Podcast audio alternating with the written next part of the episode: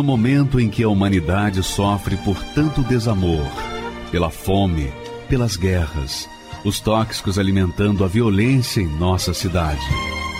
Esta emissora traz até você momentos de amor, paz e alegria, através de um programa feito com carinho para o seu coração.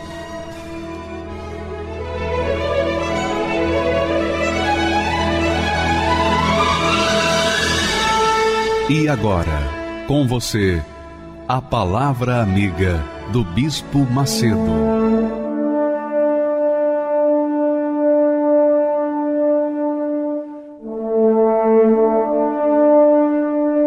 Olá, meus amigos, que Deus abençoe a todos de maneira abundante, porque essa é a vontade dele para todos nós. Deus não faz acepção de pessoas ele está pronto para abençoar a vida de todo ser humano. Nós temos 7 bilhões e meio de seres humanos na Terra. Deus quer abençoar todos. Agora, o difícil é todos aceitarem as condições dele. Isto é, o difícil é as pessoas querer ouvir e obedecer a sua palavra. Aí fica difícil, fica difícil. Porque é como ele disse para Moisés lá no Monte Sinai: diga para o povo que se atentamente ouvir a minha voz e obedecer, eu serei com ele e ele será a minha propriedade peculiar. Agora, a pergunta é: todos querem? Todos querem. A outra pergunta: todos estão dispostos a obedecer? Não, nem todos. Porque todo mundo quer que Deus manifeste a sua bênção na vida dele, mas não quer se sujeitar à sua palavra, à sua vontade, às suas regras. É ele que manda, minha amiga e meu amigo. Deus é Deus. Com você eu sei você, comigo eu sei eu, não importa. Ele é Deus, ele permanecerá sempre o mesmo. Agora, se nós queremos usufruir os seus benefícios, nós é que temos que nos submeter às suas regras. Olha só o que o apóstolo Paulo, dirigido pelo Espírito Santo, disse para a igreja que havia em Corinto. Interessante esse texto. Ele diz assim: Porque Deus Deus, que disse que das trevas resplandecesse a luz, e é isso que nós temos visto nos testemunhos que apresentamos aqui, nós temos visto que das trevas, de pessoas entrevadas, resplandeceu a luz. Então é Deus quem resplandeceu em nossos corações. É Ele quem resplandece em nossos corações para iluminação do conhecimento da glória de Deus. Quer dizer, Deus resplandece nas trevas para que nós venhamos conhecer a sua glória através da face do Senhor Jesus. Muito interessante isso, quer dizer, a imagem do Senhor Jesus resplandece a glória de Deus em cada pessoa que ouve e obedece a sua palavra. Então ele continua dizendo: temos, porém, este tesouro, este tesouro é o Espírito Santo, é o Espírito de Deus, é o Espírito da fé. Temos, porém, este tesouro em vasos de barro, quer dizer, nós somos vasos de barro, mas o tesouro que há dentro de nós é infinito, é o Espírito de Deus. Então, este tesouro em vasos de barro, para que a excelência, a excelência do poder seja de Deus e não de nós. Quer dizer, quando nós oramos para as pessoas enfermas, elas são curadas, quando nós orientamos, quando nós aconselhamos, quando nós ensinamos a palavra de Deus e as pessoas ouvem essa palavra e são abençoadas, esse tesouro que elas recebem é de Deus, é o poder de Deus, não do homem. Nós somos apenas vasos de barro, nada além disso, diante de Deus. Aí ele continua dizendo: em tudo somos atribulados, mas não angustiados, perplexos, mas não desanimados, perseguidos, mas não desamparados, abatidos, mas não destruídos, trazendo sempre por toda a parte a mortificação do Senhor Jesus no corpo, para que a vida de Jesus se manifeste também na nossa carne mortal. Quer dizer, Deus usa os seus servos, Deus usa a sua igreja, Deus usa quem Ele quer usar, a quem está disposto a ser servo dele. Mas a glória, minha amiga e meu amigo, é só dele e de mais ninguém. Então, Deus quer fazer de você uma nova criatura, Ele quer abençoar a sua vida. Ele quer que você tenha uma vida igualzinha às pessoas que vão dar o testemunho daqui a pouco, inclusive uma doutora, uma médica, que ficou curada de uma doença incurável e ela hoje conta a sua experiência. Então Deus quer fazer isso na sua vida também. Não importa qual seja o grau da sua enfermidade, não importa o tipo de enfermidade, se ela é incurável ou não, não importa. Deus é o mesmo. O que ele fez no passado, ele faz no presente e fará no futuro, porque ele não mudou a sua maneira de ser. Vamos assistir esse testemunho da doutora para que fique bem claro que a excelência do poder é de Deus, não do ser humano. Graças a Deus. Vamos assisti-lo, por favor. A médica Patrícia Iamada sempre quis salvar vidas, mas no período intenso do curso de medicina, ela não estava conseguindo ajudar nem a si mesma. Era o início da depressão, que, aliás, acomete muitos universitários e jovens médicos. A cobrança nos estudos e a rotina intensa nos hospitais levam até 80% dos estudantes de medicina a apresentar sintomas de depressão e ansiedade. E Patrícia fez parte dessa estatística. Meu nome é Patrícia Martins Yamada, eu sou médica pediatra com subespecialização em UTI pediátrica. Durante a minha infância, eu sempre fui uma criança muito fechada, quieta, introspectiva, e era aquela rigidez, né, do pai de ascendência nipônica, bem disciplinador, né? Não tinha muitos mimos, não. E minha mãe era católica, rezava muito aqueles textos, acendia muita vela, e era essa, esse tipo de ensinamento que eu tive na infância. Do segundo para o terceiro colegial fizeram um concurso de bolsas no colégio, eu consegui me, me dei muito bem, tirei o primeiro lugar, ganhei uma bolsa, então já comecei a fazer cursinho no final do segundo colegial, né, atrás do sonho de me tornar médica. E no final do ano aconteceu de eu, de eu passar em três faculdades no interior, dificílimas de passar. Ao mesmo tempo que eu fiquei contente, foi uma alegria que durou questão de horas, assim, porque eu já comecei, vou ter que sair de casa, vou ter que sair de casa, vou ter que sair de casa, eu não me preparei para isso. E a partir daí, o processo depressivo começou a se instalar na minha mente no meu de uma maneira bem mais clara. Eu tinha lutado tanto para conseguir aquilo e eu só fazia chorar, reclamar, me queixar. Que está acontecendo comigo? Porque nem eu tô me aguentando mais assim dessa maneira. Parecia que aquela realidade não, não era a minha realidade. É, como eu estava me sentindo muito mal lá em, no interior, minha mãe acabou me trazendo aqui para São Paulo. Perdi alguns dias de aula. Ela agendou um médico psiquiatra que me atendeu, me ajudou prescrevendo uma formulação com alguns antidepressivos, ansiolíticos e fiquei com aquela formulação aproximadamente seis meses. Deu uma reerguida, porém interiormente eu me sentia seca. Eu sentia sem vida, sem vontade de viver, tava ali a partir desse momento eu comecei a viver no automático mesmo. Com aquela minha primeira ida ao psiquiatra, que eu precisei retornar um ano e meio, um ano após, né?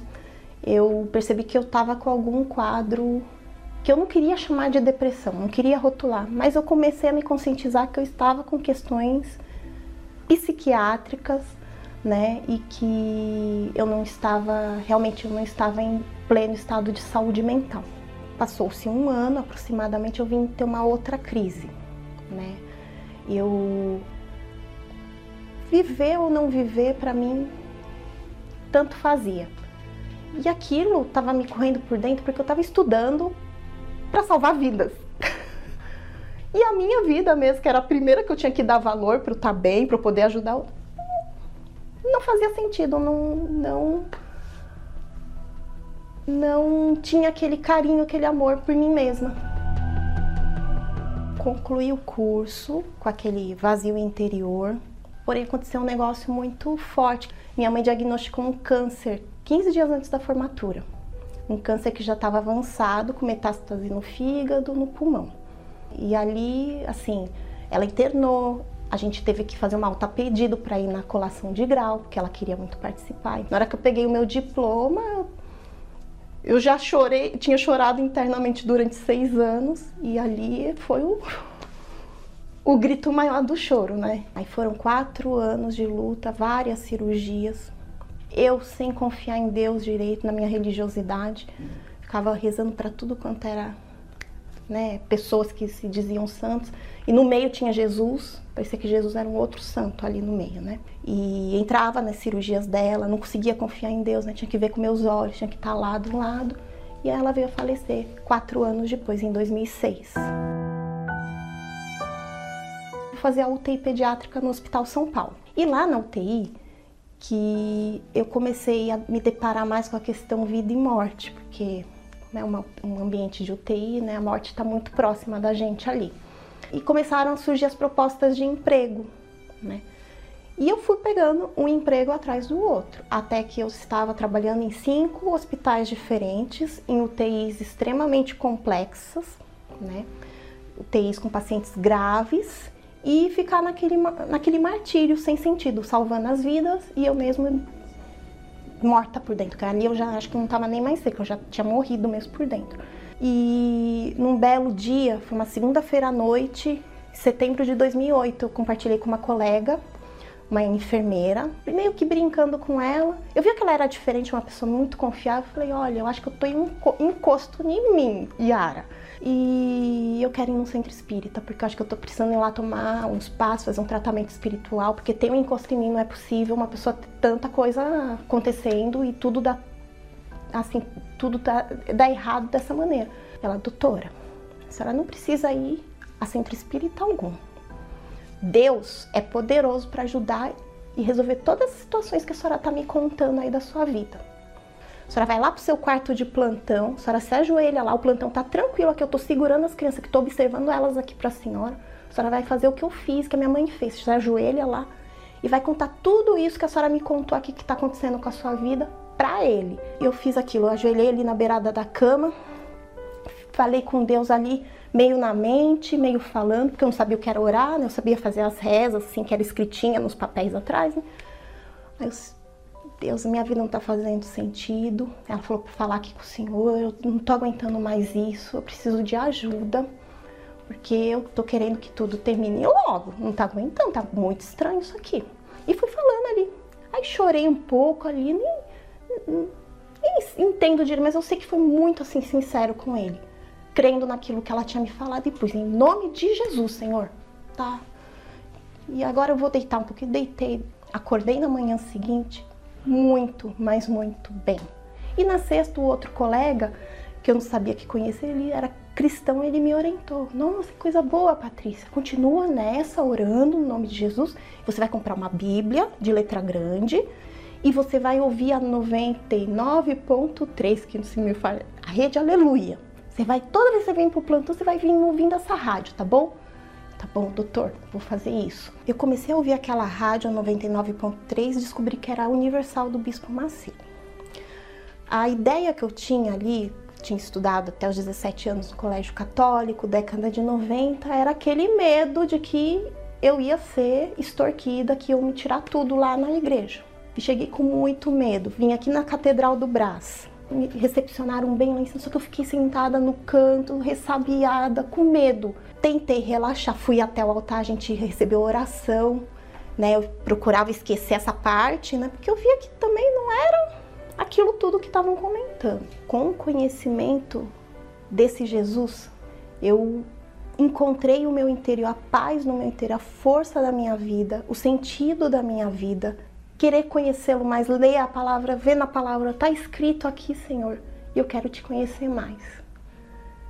E, e ele veio, ele se derramou. A presença dele, a força dele, a direção dele, é, e não é assim um êxtase que você tem dentro de, um, de uma igreja, de um templo religioso, não, é algo que te acompanha ao longo do dia, ao longo da semana, ao longo do mês, que vai te dirigindo e que vai te dando instruções, dando uma sabedoria que você, no meu próprio trabalho, fala, onde que eu tô tendo essa ideia aqui? É algo que ele pega aqui, junta ali me fala, vamos fazer dessa maneira a gente precisa de força, da vertente do Espírito Santo, de que é força e inteligência, propósitos racionais com Deus. Que o ser humano não é só isso aqui, o físico, não é só a anatomia, não é só a fisiologia. O ser humano é. Eu encontrei aquele. A alma, né? Eu encontrei a minha alma, o Senhor encontrou a minha alma e agora eu percebo a alma do outro também. Agora, a oportunidade que Deus está nos dando é de cuidarmos das crianças especiais que vêm né, buscar um auxílio espiritual. Então ali a gente está podendo servir a Deus ali, cuidar daquelas almas, aquelas crianças ali, aqui. Quem quer servir ao Senhor encontra força para isso. Nada é igual ao seu redor. Tudo se faz no seu olhar. Todo o universo se formou seu falar. Teologia pra explicar, ou Big Bang pra disfarçar. Pode alguém quer duvidar? Sei que há um Deus a me guardar e eu tão querendo sua atenção. No silêncio encontro resposta certa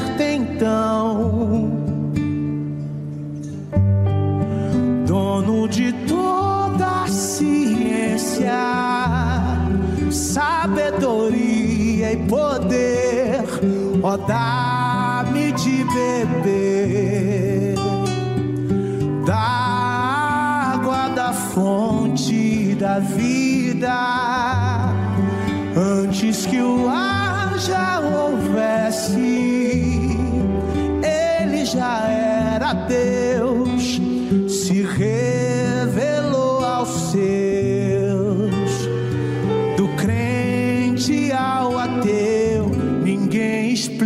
Deus.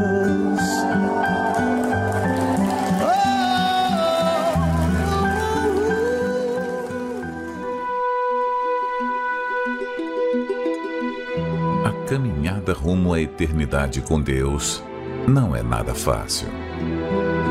Muitos começam, poucos terminam.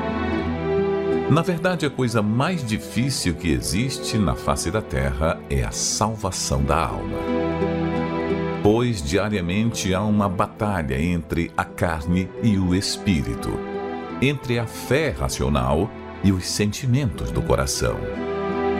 Infelizmente, muitos se preocupam apenas em estar na presença de Deus. Mas o segredo não é apenas estar, e sim permanecer. Quantos que começaram a caminhada da fé ao seu lado e hoje já não estão mais? Quantos que foram usados por Deus para salvar multidões de almas e acabaram perdendo a sua? Do que adianta estar 10, 20, 30 anos dentro de uma igreja e no final desanimar e desistir? Na época de Gideão, 32 mil se apresentaram para a batalha, porém só ficaram 300. Dos dez leprosos que estiveram diante de Jesus e foram curados, apenas um voltou. Dos quinhentos que viram Jesus antes de subir aos céus, apenas 120 perseveraram firmes no cenáculo. Então, como fazer para permanecer até o fim? Mantendo a fé e boa consciência, porquanto alguns, tendo rejeitado a boa consciência, vieram a naufragar na fé. Tudo depende da boa consciência. Por isso o diabo trabalha para manchá-la, através da malícia, maus olhos, o engano, porque sabe que se ela for contaminada, cedo ou tarde a pessoa irá afundar. Estamos vivendo os últimos tempos e nunca houve tantos abandonando a fé como nos dias de hoje se cumprindo as palavras de Jesus, que nesse período o amor de quase todos se esfriaria. A maior glória que alguém pode ter nessa vida é no final dela poder dizer: Combati o bom combate, completei a carreira, guardei a fé.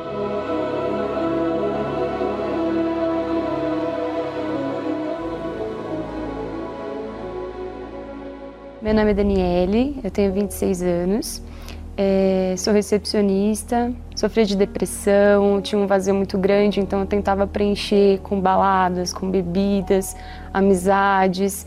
E na verdade eu achava isso normal, porque a minha família ninguém nunca foi da igreja, então eu achava normal, eu achava que quando eu chegasse em determinada idade, você era normal você beber, era normal você sair, era normal você é, fumar. E eu tinha isso na minha casa. Eu bebia fumava e ninguém nunca falou nada. Na minha casa, nunca ninguém foi da igreja, pelo contrário. Meus avós, eles chegaram a frequentar um tempo macumba e tal. Então era normal, não tinha esse negócio, ah, com 14 anos eu já bebia. Meu pai era separado da minha mãe desde os meus 3 anos, então eu só cresci com a minha mãe e com os meus avós maternos. E minha avó, ela conversava um pouco comigo, tentava me colocar limite, mas a minha mãe, ela trabalhava muito, ela ficava muito fora, não tinha muita presença de mãe, já não tinha o pai, né? E aí, para mim, começou a ser normal. Então, assim, às vezes a minha mãe queria puxar as rédeas, mas aí a gente brigava, e criava um conflito muito grande, porque ao mesmo tempo que ela deixava eu fazer as coisas que eu queria, ela não deixava. Então, na minha cabeça, eu coloquei que eu poderia fazer o que eu quisesse, com a idade que eu tivesse. Então eu saía, eu bebia e eu achava que eu era a garota mais top de todas. E aí nisso eu comecei a me relacionar com namorados. Com 14 anos eu já namorava. E, e aquilo, o primeiro namorado é, sei lá, é uma paixão assim, não acontece muita coisa, mas aí depois terminou, foi um sofrimento, foi uma marca que ficou, foi uma bagagem que ficou. E aí eu achava que se eu arrumasse outra pessoa, eu iria arrancar a tristeza que ficou do término daquele outro relacionamento anterior. E assim foi. Só que também eu não era feliz, sempre tinha alguma coisa que acontecia que eu não conseguia ser feliz. Então eu comecei a me relacionar com várias pessoas ao mesmo tempo, vários homens ao mesmo tempo. Eu cheguei a ter quatro namorados ao mesmo tempo. E assim, todos moravam próximos, e aí eu ficava inventando história para um, inventando história para outro, e depois, acho que a gota foi quando eu percebi que eu estava com quatro pessoas e nenhuma conseguia me fazer feliz. E com as quatro pessoas eu senti o mesmo vazio de sempre.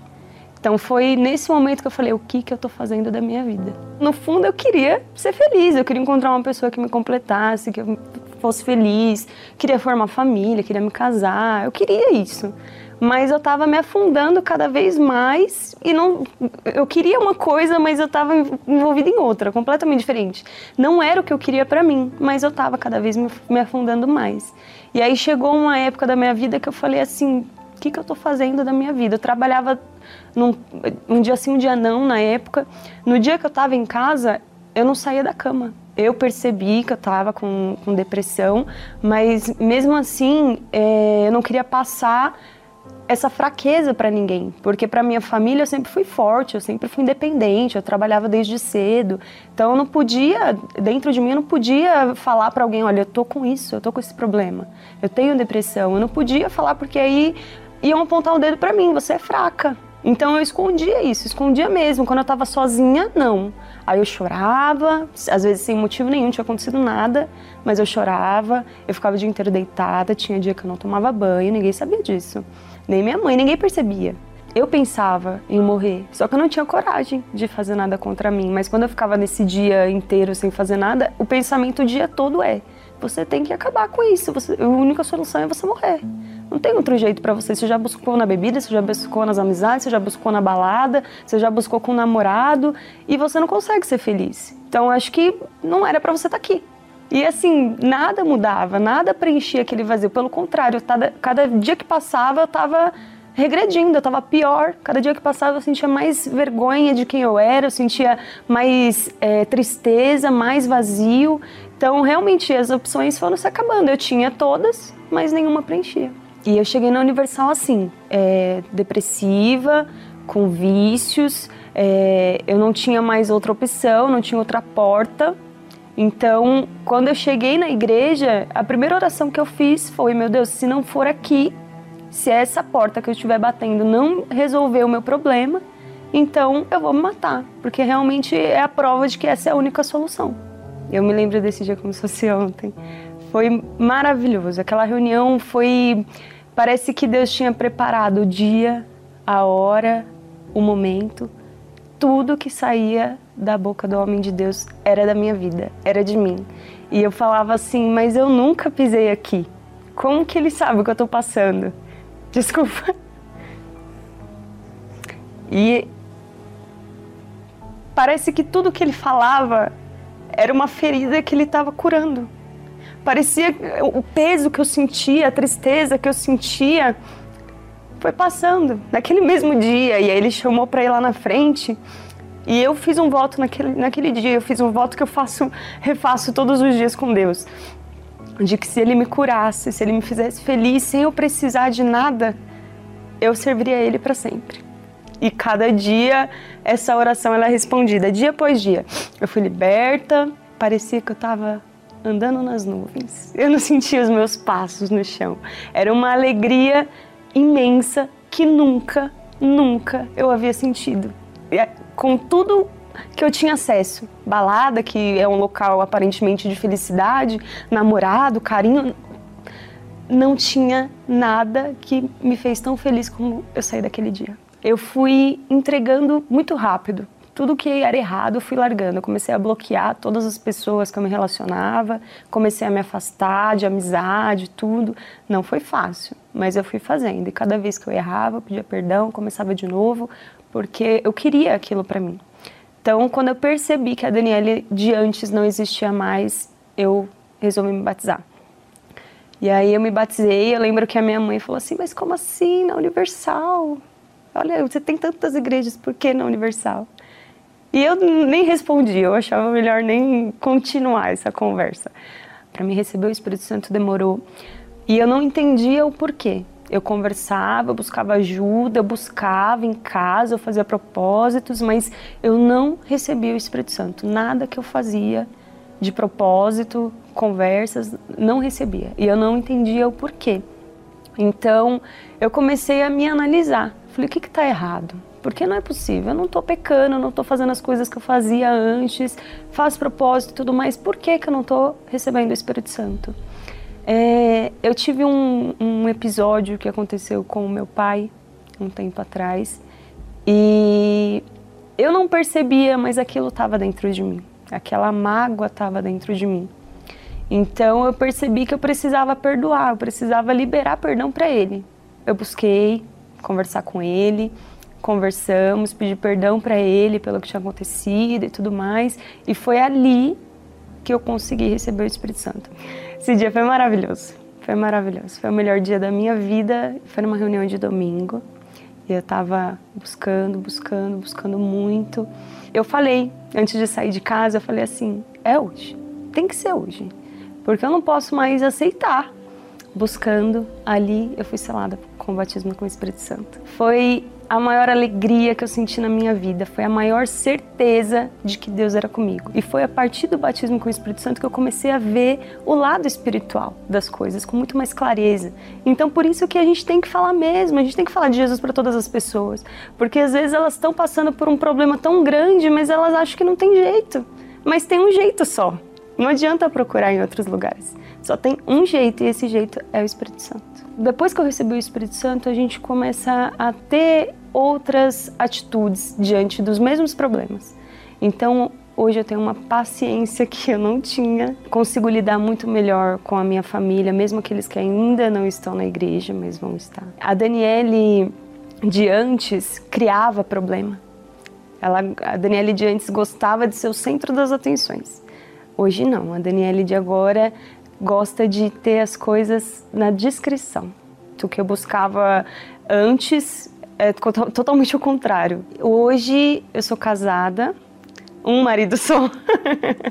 é, ele me completa, mas não por ele me fazer feliz, porque não é o homem que completa a felicidade de alguém. Quem completa a felicidade de alguém é o Espírito Santo.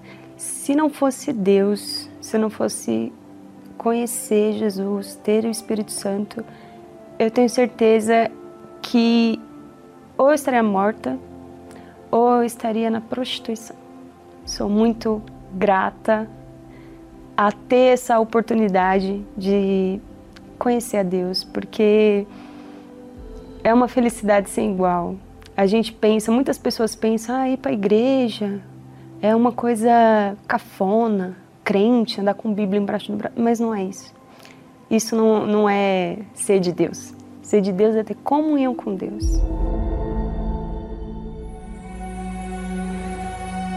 Cada pessoa tem direito a escolher com quem se casa, onde é que quer viver. Se tem honra ou se vende, se faz guerra ou tenta paz, se perdoa ou se ofende se prossegue ou volta atrás. Há um conflito entre a fé e a emoção. Os que são fortes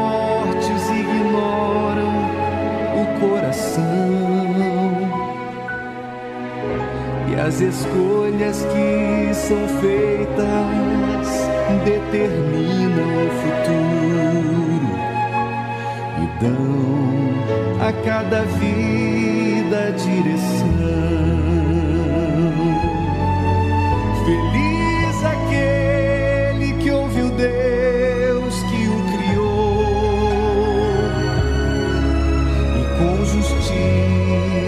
Toma suas decisões. O seu futuro é ser mais vencedor,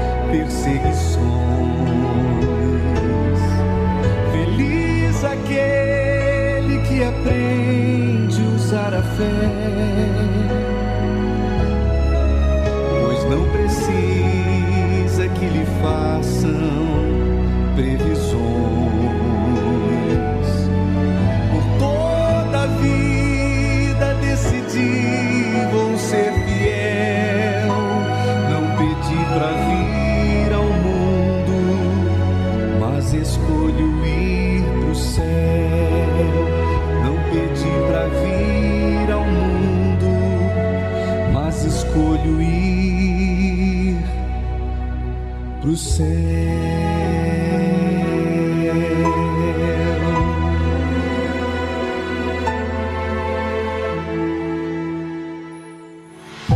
O Espírito Santo é a maior bênção que você pode receber na sua vida. Tê-lo deve ser a sua principal prioridade, pois é o próprio Deus dentro de nós. Imagine que glorioso, o infinito habitando dentro do finito. E é isso que o Altíssimo deseja: habitar dentro de você. Mas para isso é necessário haver a entrega total de sua vida e a sede em conhecê-lo. Nesta quarta-feira, na Escola da Fé Inteligente, uma reunião para aqueles que desejam com todas as suas forças o verdadeiro presente de Deus, o Espírito Santo. Na noite da salvação às 20 horas, no Templo de Salomão, Avenida Celso Garcia, 605 Brás, ou em uma Universal. Meu nome é Renata, eu sou professora, tenho 35 anos e eu não gostava da Igreja Universal porque sempre me falaram muito mal dessa igreja, né? Me falavam que o Bispo Macedo e as pessoas que estavam lá aproveitavam da situação de fragilidade das pessoas para conseguir dinheiro, né? Então eu tinha, eu não, não queria ir de forma nenhuma. E uma amiga minha estava indo, né? E eu falei para ela que, que eu não ia, né? Porque assim, as pessoas, meus vizinhos, né? Tô, em geral, quando falava do nome Igreja Universal, falava sempre isso, que o Bispo Macedo era ladrão, que ele roubava as pessoas, né? Então por isso eu não, não ia na Igreja Universal. Aí às vezes assistindo a programação, via aqueles milhares de pessoas e falava, meu Deus do céu, coitada delas, né? Estão sendo super alienadas. Então, eu não gosto de alienação, né? Eu gosto de, de viver a minha vida da minha forma, não que as pessoas ditem para mim, né? O que eu tenho que... Eu achava assim. Então, aos 18 anos de idade, eu resolvi sair da casa dos meus pais, porque ali eles queriam me, me falar o que eu tinha que fazer e eu não queria. Então acontecia muitas brigas, muitos conflitos e eu achava que o problema era a casa dos meus pais. E essa vida sem regras me levou a noites e noites de baladas, né? É, saía com muitas pessoas. Eu queria continuar naquela vida. E foi numa dessas aí que eu conheci o pai da minha filha. Então eu engravidei e daí não nos casamos. Eu simplesmente fui morar com os pais dele. Então acontecia sim muitas traições, né? Ah, até então, teve uma noite que ele chegou, né? Nós começamos a discutir, ele veio para cima de mim e tentou me enforcar. Eu não sabia, né? Mas eu estava com, com depressão, né? Eu estava com depressão, então tentei o suicídio porque eu achava que a, a morte era, seria o alívio, né? Da minha vida. Daí então, a minha mãe começou a me fazer visitas e ela já estava indo na igreja. Então eu falei para ela, eu falei, não, eu quero ir embora, aqui eu não fico mais. E eu fui para casa dos meus pais. Aí chegando lá, ela me explicou, né? Ela falou, olha, aqui tem regras, né? É, nós vamos para a igreja. Eu falei, que igreja? Ela, Igreja Universal. Aí eu falei, não, Igreja Universal? De forma nenhuma, eu não vou para a Igreja Universal. Ela falou assim, mas por que você não vai para a Igreja Universal? Mas a senhora não sabe? A senhora não sabe que o Bispo Macedo, ele aproveita dessa situação que eu estou para arrancar todo o dinheiro das pessoas? A senhora não sabe que o Bispo Macedo e as pessoas que estão ali são manipuladoras? As pessoas chegam lá fragilizadas já não tem nada. E o que, o que o pouco que ela tem, até as moedas ele pede. Aí teve um certo dia que ela falou assim, Renata, vamos no sacolão comigo? Eu preciso de ajuda. Aí como eu não estava fazendo nada, estava sem trabalhar, tudo bem, vamos no sacolão. E, e o sacolão era na, na, mesma avenida que tinha a igreja, né? Aí passando de frente com a igreja, ela falou assim, ó, oh, é, você espera só um minutinho que eu preciso falar com o pastor. Eu falei, aonde eu vou esperar? Senta um pouquinho, pode entrar, senta um pouquinho. Não, eu não vou entrar. Renata, você não vai fazer nada, você simplesmente vai entrar e sentar. Tudo bem, entrei e sentei. Aí o pastor, muito cordial, muito educado, cumprimentou a minha mãe, me cumprimentou e os dois começaram a conversar. E daí ele se dirigiu a mim. Aí ele falou assim: tá tudo bem com você? Porque o meu aspecto era, era de muita magreza, então parecia que eu tinha uma doença. Eu falei: não, está tudo ótimo. E eu olhei ao redor da igreja né, e vi uma cruz. Eu falei: cruz? Na igreja evangélica? Aí ele: sim, é a cruz, a cruz vazia significa o sinal da vitória. E foi daí que eu vi que ali dentro daquela igreja existiam pessoas que não queriam nada de mim.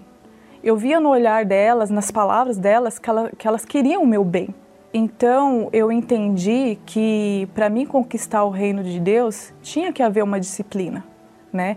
Eu compreendi que, que com Deus existem regras, né? É, não foi fácil seguir essas regras, mas assim, eu não queria mais viver da forma que eu vivia, né?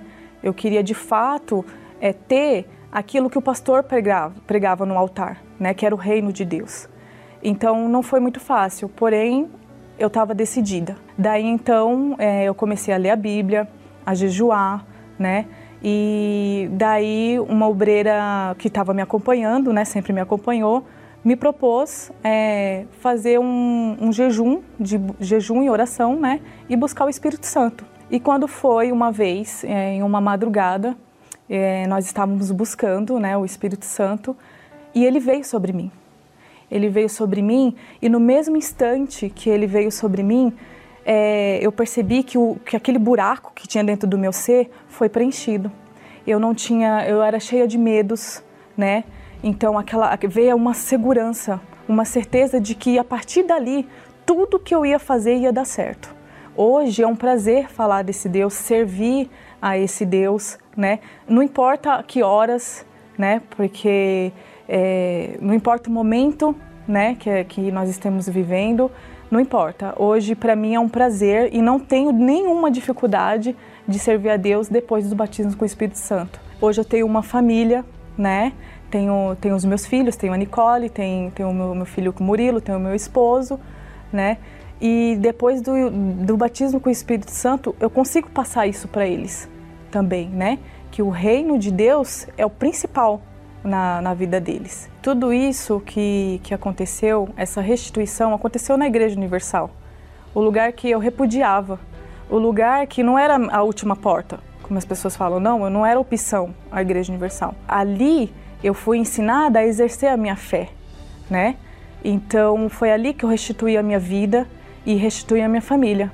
Por isso eu convido você, você que tem esse preconceito, né? Você que, que acha que eles vão te tirar alguma coisa, vá na Igreja Universal, vá, vá pelo menos para você saber se é verdade ou não, porque eu fui. E por isso hoje, graças a Deus, eu conheci um Deus que, que me restaurou, que me restituiu em todos os sentidos. Você vê a professora Renata, ela veio não por com as suas próprias pernas, quer dizer, foi com as suas próprias pernas, mas o Espírito Santo é quem a escolheu. E quando ele escolhe, não há como evitar um dia chegar à presença de Deus mesmo que seja na Igreja Universal do Reino de Deus. é muito bacana o testemunho da Renata e de tantas outras pessoas que um dia também tiveram preconceito contra a igreja, contra a minha pessoa. Mas quando o trabalho é de Deus, ele prevalece, ele supera todos os preconceitos, ele supera todas as dificuldades ele supera todos os espinhos. Por quê? Porque é de Deus. O que é de Deus não se abala. O que é de Deus não se desvanece, não desaparece. O que é de Deus permanece. Então, a despeito de todas as infâmias, calúnias, injustiças, perseguições que nós temos sido vítimas, isso tem sido para nós de extremo valor, porque isso faz nos, nos purificar cada vez mais, faz-nos amadurecer cada vez mais na fé. Agora, é claro, não vão vir as pessoas que não são escolhidas, só vêm as pessoas que Deus escolheu. Ele que escolhe. Ele chama todos, mas só aqueles que ele escolhe é que vêm e ficam. Graças a Deus pela Renata e graças a Deus por todas as pessoas que têm chegado e aquelas que ainda não chegaram, mas que um dia vão chegar. Graças a Deus. Malícia. Um verme espiritual que tem se alastrado em muitos. Ele devora o que é bom do coração e só permite que fique o que é mal dentro dele. Ele suja seus olhos, suja seus pensamentos, suja sua alma. Assim como o verme é contraído pelo contato com algo contaminado, a malícia entra através de contatos de pessoas que já estão contaminadas e que trabalham a serviço do mal para enveredar a outros no mesmo caminho. Uma vez portadora, a pessoa passa a ter maus olhos de pessoas da igreja, da obra de Deus. O que antes era algo santo para ela passa a ser impuro. Alguns, ouvindo esses ensinamentos, acabam saindo e mais tarde, quando se vê, não estão nem na igreja e muito menos com Deus. Todas as coisas são puras para os puros, mas nada é puro para os contaminados e infiéis. Antes, o seu entendimento e consciência estão contaminados. Tudo que o diabo quer é nos tirar do altar, pois sabe que enquanto estamos ajuntados no braseiro, estaremos acesos como brasas vivas, intocáveis. Mas o dia que nos afastarmos dele, pouco a pouco iremos nos apagar e seremos facilmente esmagados. Porventura alguém já viu uma brasa sozinha permanecer acesa? Olhar somente para Jesus é o único remédio capaz de combater esse verme e assim nos conservarmos puros como uma criança. Infelizmente, na nossa caminhada cristã, encontraremos escândalos e maus testemunhos daqueles que não nasceram de Deus. Porém, se os nossos olhos se mantiverem em Jesus e a nossa vida no altar, nada disso nos abalará. Graças a Deus, nada nos abalará. Sempre que nossa fé está firmada, focada na pessoa, no autor e consumador da fé, que é o Senhor Jesus, então nós estaremos firmes e nada vai nos abalar, nada vai nos destruir. Minha amiga e meu amigo, se você quiser experimentar, faça um teste, não custa nada. Custa nada. Você não vai pagar nada. Faça um teste aí mesmo, onde você está. Está nos assistindo nesse momento, cheio de problemas. Você está pensando em dar cabo da sua vida, não é? Então, antes de você dar cabo da sua vida, dê uma chance para si mesmo. Não custa nada, dê uma chance. Nós vamos fazer a oração agora, vamos ter a oração, e pega um copo com água, coloca em cima do seu televisor, do seu rádio, e Beba depois da oração. Você vai ver o que vai acontecer com você, tá bom? Vamos falar com Deus neste momento, em nome do Senhor Jesus. Elevo os meus olhos para os montes, de onde me virá o socorro. O meu socorro vem do meu Senhor que criou os céus e a terra. Não teu vacile. O Senhor é quem te guarda. Não dormirá o guarda de Israel, pois ele é o teu socorro.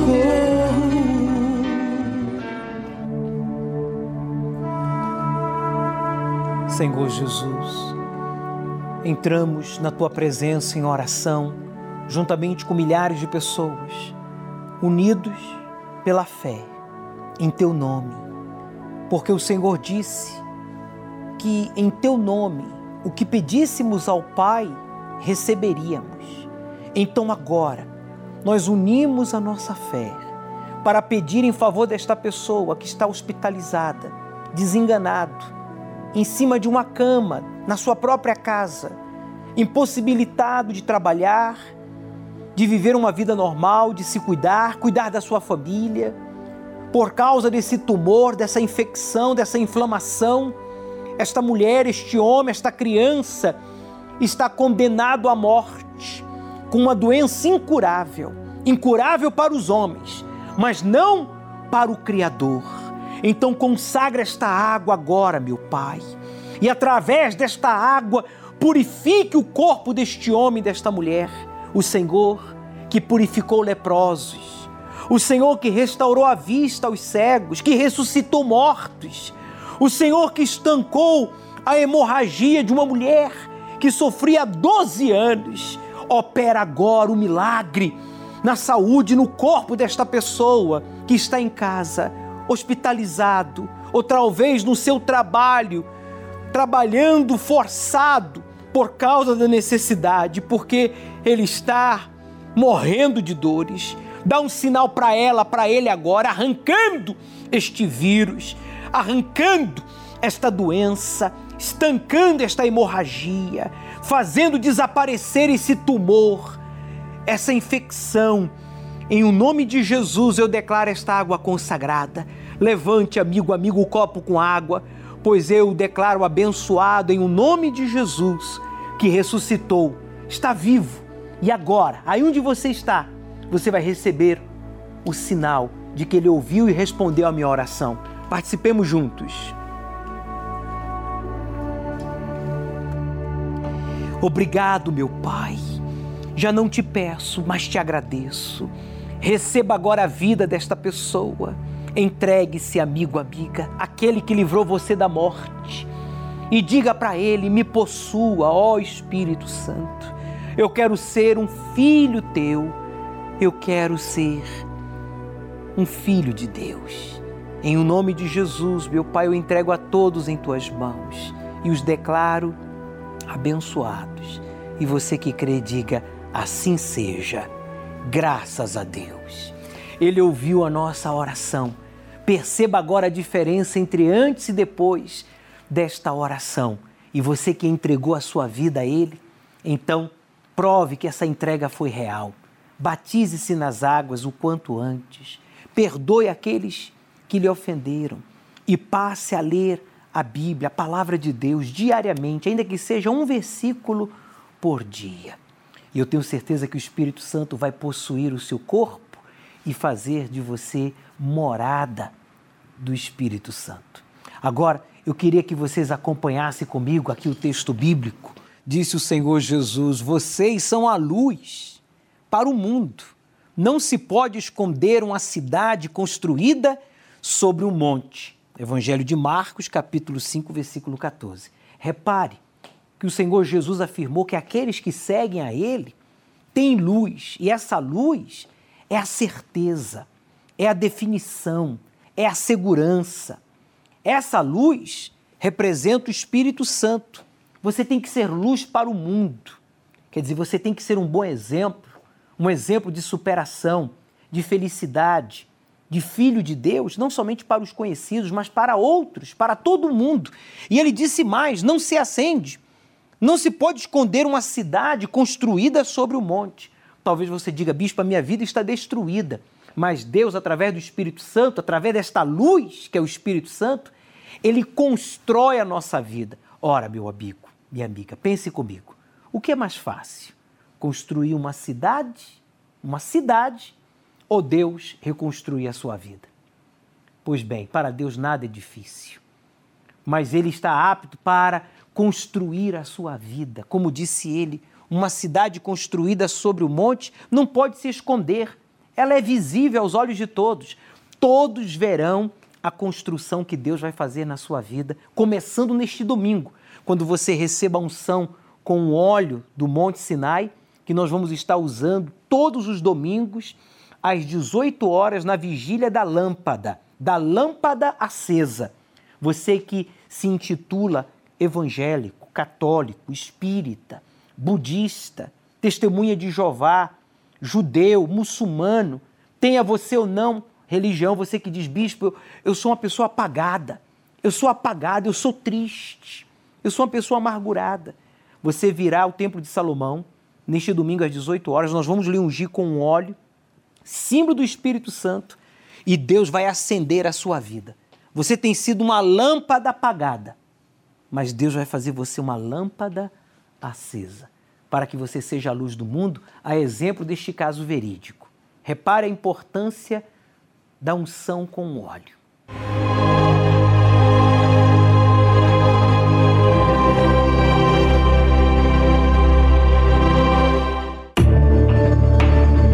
Meu irmão foi fazer uma pequena cirurgia e aí fez a biópsia e diagnosticou que ele estava com tumor maligno já chegando no osso e que ele precisaria fazer uma cirurgia grande para limpar e retirar aquilo e provavelmente fazer radioterapia, quimioterapia, esses processos.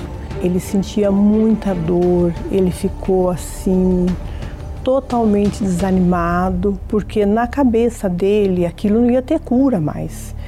E ficar sem a perna, provavelmente, né? Ele tomava muitas medicações, gastava muito. E o pior, né? O pior é a depressão que ele ficou, porque quando ele recebeu aquele, aquela notícia, para ele era o fim, não ia ter mais jeito para ele. Nesse momento, eu cheguei até ele e falei: Você crê que não é o fim, que Deus pode te curar? Falou: Eu creio. Falei: Então, pela fé, você vai ser curado. Eu já frequentava a Igreja Universal, Aí eu peguei o óleo consagrado e levei para ele ungir a perna. Ele usava frequentemente aquele óleo, todos os dias ele passava no local e em dois meses aproximadamente ele ficou totalmente curado. Ele não precisou fazer cirurgia, ele não precisou fazer quimioterapia, o tumor desapareceu. Quando repetiram os exames, os médicos ficaram surpresos porque os médicos tinham absoluta certeza de que ele ia ter que operar de novo, fazer uma grande cirurgia e todo esse tratamento que, que é a quimioterapia, a radioterapia, e não foi necessário. Ele ficou totalmente curado, ele anda normalmente, faz exercícios, vive uma vida normal. Essa pessoa sem a unção era apagada. A pessoa sem a unção do Espírito Santo, ela não tem paz, ela não tem saúde, ela não é alegre, ela não tem segurança. É uma pessoa que, infelizmente, tudo que faz dá errado. Mas com a luz do Espírito Santo, você passa a superar os problemas, alcançar os objetivos e ainda realizar os sonhos. Por isso, determine. Neste domingo, eu vou estar aí com vocês no Templo de Salomão para receber a unção com o óleo do Monte Sinai para me tornar essa lâmpada acesa a exemplo do que o Senhor Jesus falou das virgens, quando cinco foram prudentes e cinco foram nécias. Não seja nécio, meu amigo, minha amiga. O Senhor Jesus, ele está voltando para arrebatar a sua igreja. E ele espera encontrar você cheio do seu espírito. Por isso, invista na sua vida espiritual. Participando da Vigília do Espírito Santo aqui no Templo de Salomão, na Avenida Celso Garcia, 605 no Brás, a 5 minutos da Marginal Tietê. Deus começará a parte dele quando você terminar a sua. O Senhor é quem te guarda, é a tua sombra direita. Ele guarda a tua alma, te protege contra o mal. Ele guarda a tua entrada e a tua saída desde agora e para sempre. O Senhor é quem te guarda, é a tua sombra direita. Ele guarda a tua alma, te protege contra o mal. Ele guarda a tua entrada e a tua saída, desde agora e para sempre.